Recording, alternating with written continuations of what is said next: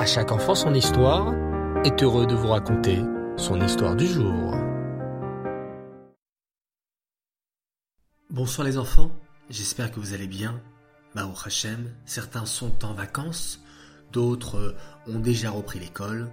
En tout cas, nous, on est réunis ce soir pour une nouvelle histoire. Alors j'aimerais avant tout dédicacer cette histoire les Elou Nishmat Bluria Bat David. Cette belle histoire, les enfants, va nous parler d'une qualité très importante, la patience, la force de ne pas se mettre en colère. Un jour, deux hommes, Réhouven et Shimon, décidèrent de faire un drôle de pari.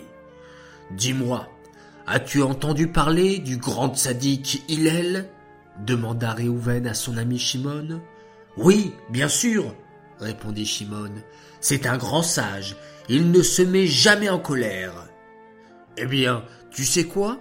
déclara Réhouven avec orgueil. Je te parie que je serai capable de mettre en colère le grand sage Hillel. Quoi?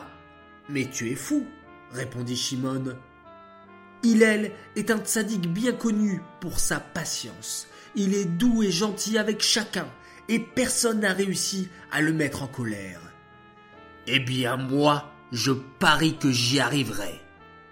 Mais c'est impossible, répéta son ami Shimon. Ah bon? Tu ne m'en crois pas capable? s'énerva Réhouven. Eh bien, je te parie 412 que je réussirai à mettre Hillel en colère. Marché conclu, accepta Shimon. Si tu réussis à le mettre en colère, je devrais te donner 412. Mais si tu n'y arrives pas, c'est toi qui devrais me donner 412. Allez, bonne chance. Le lendemain était un vendredi.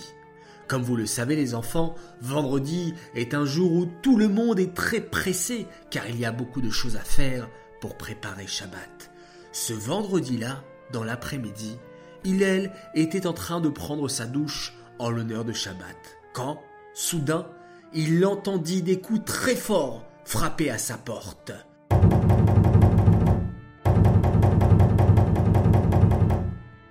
Est-ce qu'il allait là?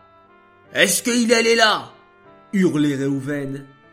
Hillel ne se mit pas en colère d'être dérangé pendant sa douche.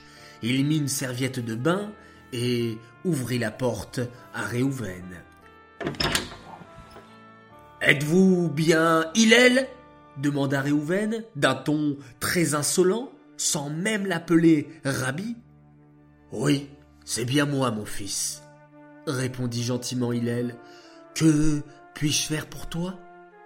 Eh bien, j'ai une question très importante à te poser.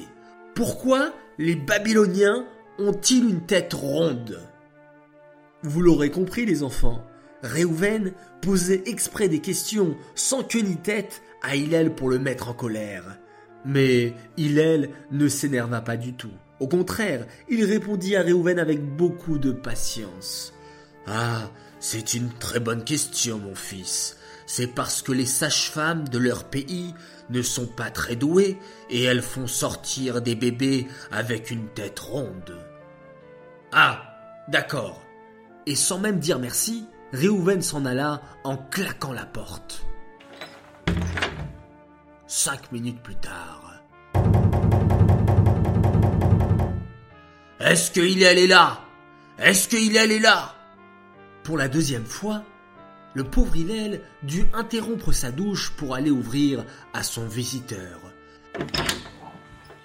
Oui, mon fils, que veux-tu? demanda patiemment Hillel à Réhouven. J'ai une autre question à te poser. Pose, mon fils, pose. Eh bien voilà, je voudrais savoir pourquoi les habitants du Tarmod ont-ils les yeux larmoyants Oh, c'est une bonne question, répondit tranquillement Hillel.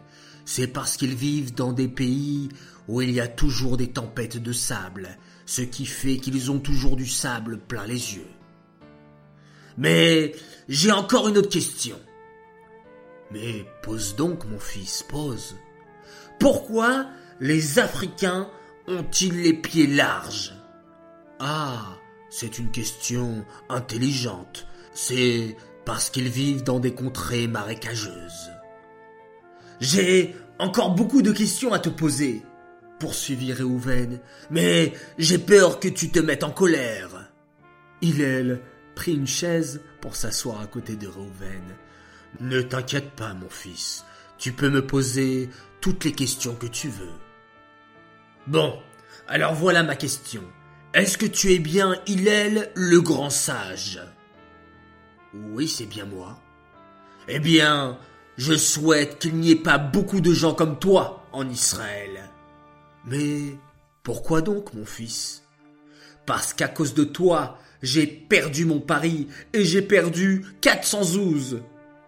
Oh, alors tu feras attention la prochaine fois, lui dit Hillel en souriant, car il vaut mieux que Hillel te fasse perdre encore 400 zouzes plutôt ne se mette en colère.